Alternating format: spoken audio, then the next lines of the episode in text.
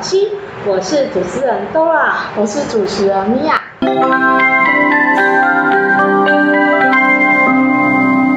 彰化站快到了，要转海线的旅客，请在彰化站换车。下车时请注意月台间的缝隙。哦，你在干嘛啦？没有啊，就想到我小时候的时候，爸爸很常带我去看火车。哎，那你知道脏话铁道文化的由来吗？哦，这个吗？略懂略懂啊。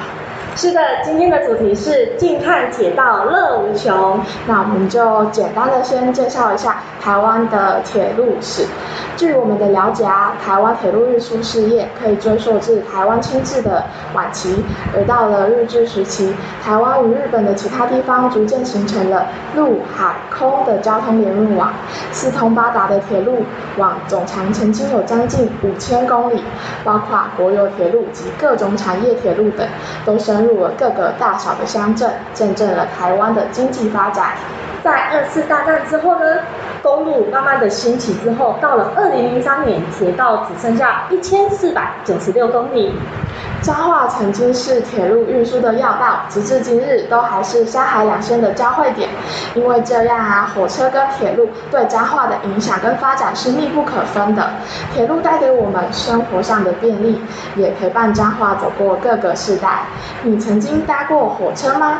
那你对彰化铁道的典故有多少了解呢？走吧，让我们一同来探访铁道之谜。今天很开心邀请到半线铁道文史工作室的公关主任杨兆庭先生与我们做分享彰化铁道文化背后的故事与历史的由来。嘿，谢谢，很感谢多拉跟我们米娅好，嗯，对我们彰化的这个铁道的这个想法跟想要了解略懂略懂，那我这个就来跟各位简单讲略懂略懂的铁道小故事。嗯我们今天有六个问题想反问你，是，就是可以为我们说明一下工作室的历史沿革跟当初成立的契机吗？我们半线铁道文史工作室的成立是因为当时我们彰化县境内并没有相关的铁道组织，那当时我是在铁道协会当执行长，然后退回来彰化之后，就跟一些志同好友成立了这个半线铁道文史工作室。那我们半线铁道公司是成立于二零零一年，然后因为我们彰化县是旧地名叫半线，所以我们就以半线铁道公司工作室取名，就以彰化为出发点，涵盖整个台湾地区，然后跟铁路有关系的东西，我们都会去关注，去去这个热衷的去讨论，然后我们也同时向我们彰化县文化局成立。哦，就是备案成立了我们彰化县境内第一支铁道文化工作团。嗯，班县是彰化的旧地名，土生土长是在我在彰化的我们啊，就是都不知道彰化这些历史，都不好意思说自己是彰化的。看来真的让我们要好好去认识彰化才行。是，没错。不会啊，我觉得现在开始也是也不迟啊，就是只要你有心，不管从什么时候开始都可以。那我们也可以到杨主任的工作室，好好认识一下我美丽的家乡啊。是。那第二个问题，我想请问一下，呃，铁道遍布整个台湾，为什么会想要在？彰化这个地方成立这个铁道文史工作室，铁道与彰化对我们这个小溪街巷有什么不一样的发展历史吗？呃，我们为什么成立会想要在彰化跟小溪呢？主要是一个一个地缘关系，因为我们彰化就地是半线嘛，对，那因为我们都是彰化的。那彰化刚好又是山海线的交汇点，嗯，那小溪又离我们彰化站很近，嗯，然后刚刚好是在附近，算是一个我们车站的门户周边的一个小街道。那我们会成立，主要是因为我们当时就是由我本人杨兆鼎跟马昌宏那个向先生发起的，嗯，然后成立了我们彰化这个半线铁道工作室，然后主要是针对我们的台湾铁路文化资料的收集。还有为我们本土文化史料尽心一份小小的心力。是。然后小西街刚好在我们车站附近，所以早期的旅人就是会来我们彰化用餐，然后旅行游玩。所以呢，我们选在这里，主要就是希望说可以让更多人可以间接的了解到我们台湾的彰化的铁道文化之美，还有我们小溪的文化之美。然后主要。还有我们最重要的铁路医院，也在我们的小区范围里面。那铁路医院呢？为什么会有铁路医院？就是代表说我们彰化站附近的铁路员工很多，然后需要做医疗的照顾，对所以就坐落在我们的小溪这里，方便我们的铁路员工做医疗的服务跟医疗的照顾，然后间接也可以让我们附近的居民。呃，也可以得到相同的医疗，医疗所以这一方面是息息相关，并不可。哦，了解。所以原来小溪街巷会这么的繁华，除了附近有那个旅行的人啊，还有商人之外啊，附近的铁道人工宿舍对小溪周边的繁华也有非常大的影响，很多人在这边往来。谢谢文史工作室的成立啊，可以让我们下一代人可以看到台湾铁道的历史，这样，是然后也让我们更了解彰化站原来有这样的过去。然后问题上啊，我们想要问你们，三线铁道文史工作室成立之后，想要表达的、传达的理念，或是说正在推广的目标是什么？如果说民众想要多加了解半线铁道文史工作室的话，可以运用什么样的方式跟管道呢？是，嗯，我们半线铁道物质工作室的成立，主要我们有一个传达的理念呢，嗯。是希望说彰化这块土地的居民，对。可以更了解我们彰化在地的铁道文化精神。嗯嗯，然后民众想要了解本工作室的话，其实现在很方便，社群，哦嗯，还有我们的官方网站都会放我们的半线的简介，嗯还有半线曾经做过的一些活动，嗯还有参与过的一些文化保存运动，嗯，都会在我们的网站上出现。所以如果有想要关注、了解我们半线的朋友，都可以通过相关的社群或者是我们的官网里面去了解。哦，了解，这是真的很棒的理念啊！我要先帮下一代人跟你们说一声谢谢，然后辛苦你们了。气。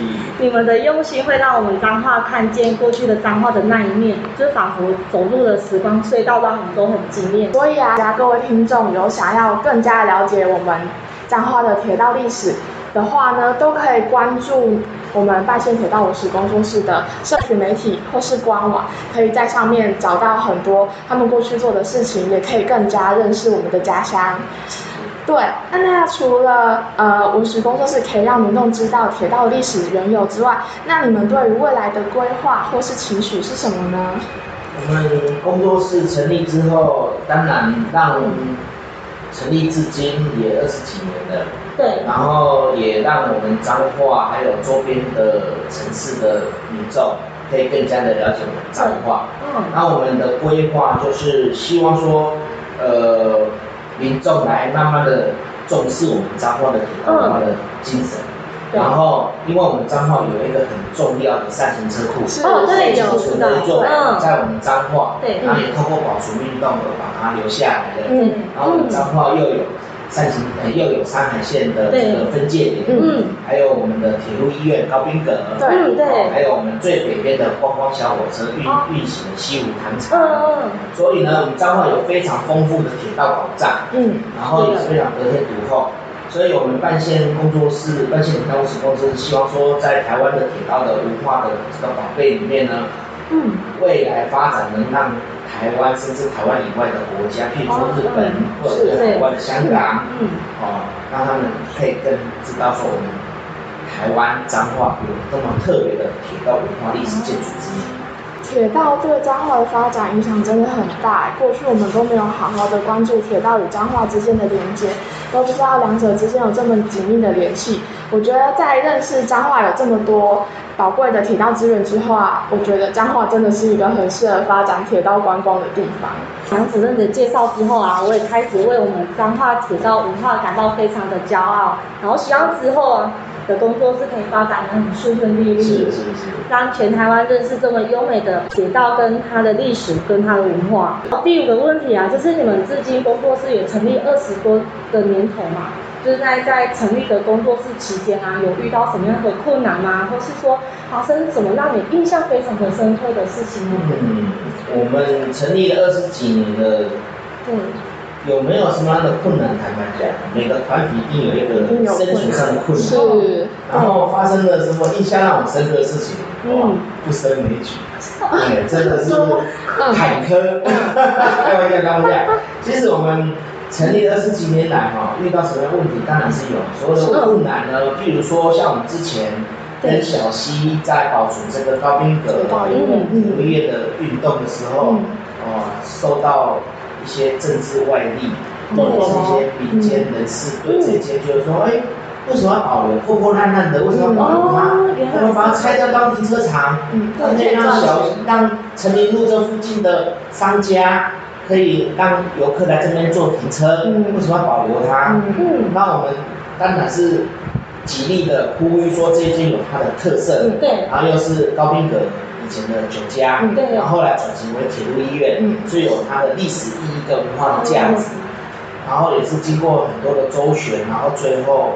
政府跟民间的这附近的居民后来也了解说，哎，我们我们的这个高病的土家铁路医院有值得保留的地方，最后就慢慢的妥协跟接受，嗯。然后现在成成为一个文化的很重要的观光的一个景点。嗯，那虽然现在是疫情，但是我们还是很鼓励说，哎，如果有机会，嗯，疫情结束了，大家来我们高滨的走走。走，哎，对，然后顺便来。闻一下快木香，对，真的，对，真的。很香，很很趴。所以这是我们，我我们成立到现在，其实就是在近期的遇到的一些困难。嗯，然后还有就是我们之前办过那个小朋友看火车的活动，然后小朋友看火车的活动，有时候我们要租火车，对，有时候我们要跟要去参观。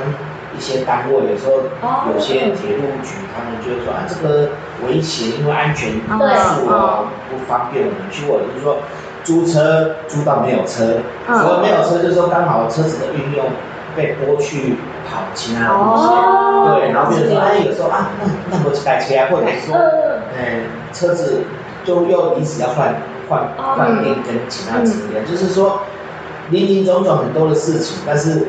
走到现在，其实都是甘之如饴，很不容易。哎，对，这个都是一个文化的精髓跟点滴。对。所以，再过二十年后再回顾看这些事情，这些都是一个很重要的文化对，也是很棒的回忆。所以说深刻。也蛮谢谢你们当初就是为了我们高宾阁去做保留啊。嗯。然后也我刚是刚刚听你讲说有办一些跟小朋友有，呃，就参观火车的活动嘛。说也蛮就蛮吸引我，我也想要去参加。然后说大人也可以参加吗？当然是可以的。对，那你们都通常办活动都是哪个时间点，或是说？每隔一段时间，还是说报名就报？对，我们大部分都是在暑假、寒假，暑假、寒假、亲子哦，亲子活动，对，就亲，有点是说家长陪同小朋友，然后，来参加我们的活动，然后带他们去认识，比如说像三型车库，啊，哦，金田三角，这是我们的海线、城追线跟三线，还有那个黄金田三角，对，然后去二水的机器线，对，或者是西湖他们坐小火车。对，就是刚好利用这个暑假、寒假的期间，小朋友可以呃跟家长一起出来认识火车，认识彰化的铁道之路这样子。所以是你们会沿途的去介绍这个景点，还是跟它的历史吗？是，我们会随车解呃随车的那个解说，譬如说我们到达了二水，对，那我们先带大家去看两台老火车，二七八跟。跟那个开场小火车查资料，然后有去看二手车站，然后在那边教他们如果换车、转车、买车票，哦，然后再转七七线的火车进去车城，然后再带他们去看车城的那个牧场的一些一些聚落，还有牧场的遗迹。嗯，了解。是所以说主要的景点之一，说是全台湾，还是说只有中部这边？呃，我们当然是以我们彰化为出发点，主要是要介绍我们彰化，所以大部分路程的关系都会以中部为主，这样。周边，譬如说台中县，我们最远可以到苗栗，啊，苗栗，譬如说苗栗铁路公园上山下，啊，对，山线上去，海线下，好，哦，每个就是绕绕一圈回来，然后海线的话就是介绍海线五宝。嗯，我们的新浦啦、台湾啦、大山啦，哦，或是跟呃还有那个日南啊，还有追分，嗯，对对，就是说绕一圈这样子，对对对，都那绕一圈差不多多久的一段时间啊？我们行程都是排安排一天。一天的行程，比如说早上八点、八九点接小朋友，他们各自到我们彰化站集合，嗯，然后我们就带他们设定的班车或者是专车，嗯然后就开始绕。哦，对，然后绕回来刚好下午差不多五四五点或者五点多六点以前，嗯就让他们下课各自回家。家，那我哦，们还想要了解说，有没有因为疫情的关系，有发生就是你们现在有办一些什么线上活动吗？因为现在就不能出去郊游嘛，也不能去了解。那你们现在有除了我知道你们模型店有卖有卖模型之外啊，是，然后呃，就是这是线上活动嘛，那还有一些什么线上活动？呃，坦白讲哈，我们是比较没有线上的活动，因为我们大部分都实实地去操演。对，对，因为线上活动的这种东西，就是所谓的直播啦，或者是说利用社群媒体在播放、在讲，就像我们在那讲解。嗯。可是那个小朋友比较无感，对，哦他们比较喜欢现场喜欢动态的看东西。看到火车来，看到 B B 车来，哦。看到开鲁人，他们会尖叫，他们会尖叫，或者嗯，或者是看到火车会跟着跑，对。哦他们会尖叫，会很很开心很喜欢对。那如果是看火车，我们线上的就整个是他们自己的衣服对哦。的概念是，就看火车来了，他们就没有感觉了。嗯嗯。他们喜欢去现场听火车的声音对，看火车嗯，或者是说坐火车或买车票，嗯。他们比较喜欢这样子。哦。所以我们现在就刚好也没有，也比较没有线上的，对对，主要是配合时事。哦，好，那我们知道啊，您除了是半线铁道模型工作室的公关主任之外，同时也是嘉裕精品店的老板，是。店内有很精致的铁道模型跟造景，是是彰化少数的专业铁道模型专卖店。那想请问杨主任，当初是什么样的契机让你就是呃投入这块对 铁道模型的区域？这个哦，说来话长，其实我常常说这个都蛮亏的。不会不会不会老板这间店真的很有名，真的。因为我进去那个店里啊，你看到你那个模型，真的觉得很厉害。害。没有啦，没有。对，这个江湖一点路，点破都很大哦，这边老公跑到不行所以你们那个那个模型啊，你是组了多久啊？啊。那个模型？你说我那一组，对对对，没错。我那组长节为了赶通车四个月，哦，四个月要完成它，因为每天都有监工小组来看。没有啦，监工人是喜欢玩车的小朋友或者大人，老板那时候好，那时候好，我们想要跑车，对，他就有压力，我就赶快把公司拉回来跑钱。对对对对对。哦，那为什么会想要成立这家店？主要是说，因为这要回溯到两千年以前，对，嗯。就是说我我那时候刚台北台北执行长，就铁道协会执行长，就是呃离开，就是就回来彰化，啊回来彰化，因为我家是住彰化，对，所以回来彰化之后也不晓得要做什么，对。接着就像你那样，哦。咱们这些，然后想说，哎。那我就做一个自己最有把握的工作，就铁路，自己最喜欢又最有把握，又不用你说卖手机、卖衣服、卖吃，我们卖不过人家，手机千变万化，嗯，对，衣服 size 很多，嗯，那个那个做吃的那个厨艺啊，对。这附近哦很多做吃的，对竞争激烈。比不过人家，嗯。我就卖自己最有把握的东西，最喜欢的东西就是铁路，嗯，就卖跟铁路有关系的东西，然后对，刚开始在卖这个的时候，并不是很好卖。嗯，第一年，两千年对。是鸭蛋，哦。业绩是鸭蛋，因为人家不认识我，嗯，对，对，我也不认识人家，没有，没有。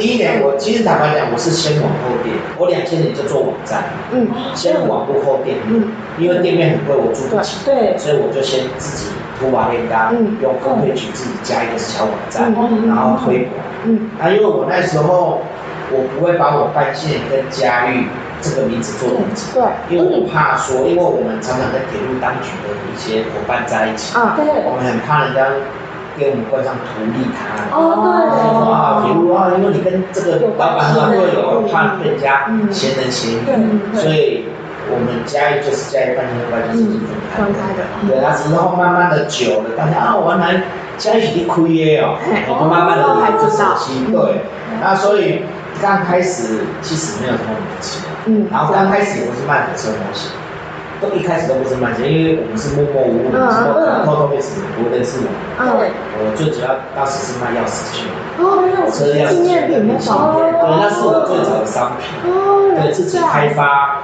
然后自己去印模啊，然后嘿。做出来的商哦品。哦对，哦，最早是卖那一些。是很像现在那种文创商品，对对对对对，早期就是做那个，然后后来慢慢的接触越来越多跟铁道模型有关系，就慢慢的转型转型转型，然后加上当时的铜也越来越贵了。哦，所以就就放弃，不是放弃就没有就就少量做，后来就就没有再做，哦。所以现在已经转型到卖铁道模型，模型嗯对，是这样子，哦。所以就是从无到有也二十一年，哦，哦，对，真的所以这家店真的是你的心血。不简单，真的是真的有时候回想起来自己都会觉得说。可以把它称作十年，很厉真的害，真的。真的，我所以我常常有时候人家问我说你们我讲这个猛蛮对，嗯常常都是这样因为一般台湾人做生意嘛，希望赚钱，但是这个本来就不是一定会赚钱的东西，那是因为对铁道有兴趣，热情这个对。铁道文化有热忱嗯，然后做一个小小的结合，嗯然后人家问我们东西，我们可以快速的回答，嗯。不会说啊，等一下我看一下卡塔罗库，啊，等一下我看一下说明书，对，嗯。都是可以比较快速的告诉客人。直接回答他。对对对，然后包含铁道文化这一块，因为我们半线坦白讲，半线蛮穷的，半线没有基地，嗯。半线是跟嘉裕走，嗯，所以它是附挂在我的家店里面，嗯对对对所以打电话来不是我老板接对。对，因为大家都有自己的工作，嗯，那有任务的时候才会集结出来，哦对才会动员，才会集结。嗯那平时大家都是在各行工商事业非常的工作，哦，对啊，所以有什么任务，通常就是人家要打电话到嘉裕来，嗯，对对对对。嘉裕的电话嗯。其实是打半天，是打嘉裕的，哦，对打打的就是我接，对。对，然后我接之后，我又问说啊，就会自动转换角色，嗯。比如说老板还是主任。对对对，如果是问商品，当然就是老板，对那问活动啊，问问，比如说哎呃怎么样去保存巴拉巴拉，或者是文化对，就会自动转成主任。主任。对，然后如果是说呃有要受访，或者是说有相关的资源，呃就是这呃相关的活动的这个说明，或者是相关活动的介绍的话，就会看是谁。比如说他找我们总干事，我就会请他，我就会推荐总干事联络他。对，联络他，对，所以哦嘉裕就有点像半线的窗口。就不要人家觉得说半线好像都是一个空壳厂，哦对，对对。对，就是诈骗公司，没有啦，开玩笑，真的是这样子。嗯嗯。对，所以说嘉裕跟半线其实是密不可分嗯。的。哦，共同体，对，共通，它只是说因为电话这一块就是挂在我家里，对嗯对所以你们打电话去一定是找对窗口都是老板，对对对对对对对，所以说，嗯成立这家店到现在二十一年了，其实主要还是因为对铁道文化的喜爱，间接性的去做铁路相关的商品贩售，嗯，对，是这样子。那想要请问一下老板说，嗯，你们有想要之后想要传承给下一代吗？传承对。给下一代，对。到下一代。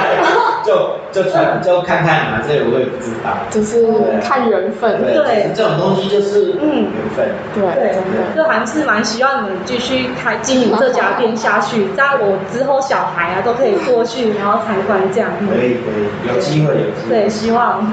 对，那我们今天真的很谢谢杨主任来我们现现场对让我们访问这样，有有机会再来店韩店坐坐。不会，我真的觉得很亮，真的东西很丰富。就是希，望大家都可以去参观他们的专卖店啊，嗯。不是说只有去想要买模型就去，你有关于喜欢历史啊，就是铁道的文化历史都可以去，就是找杨主任。对，找杨杨主任任。很好聊天，真的，真的。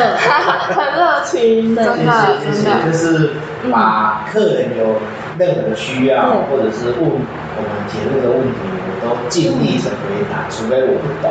嗯。我，不懂我就要去请教别人，因为我也不是本科出来的，嗯嗯是因为对铁路有兴趣，所以自己去自己去着重。嗯对对对对这也是可以说互相交流这样是是是，这是互相交流。嗯谢谢老板，谢谢老板谢谢谢谢各位。真的今天真的非常谢谢万县铁道文史工作室的杨主任来到现场跟我们分享。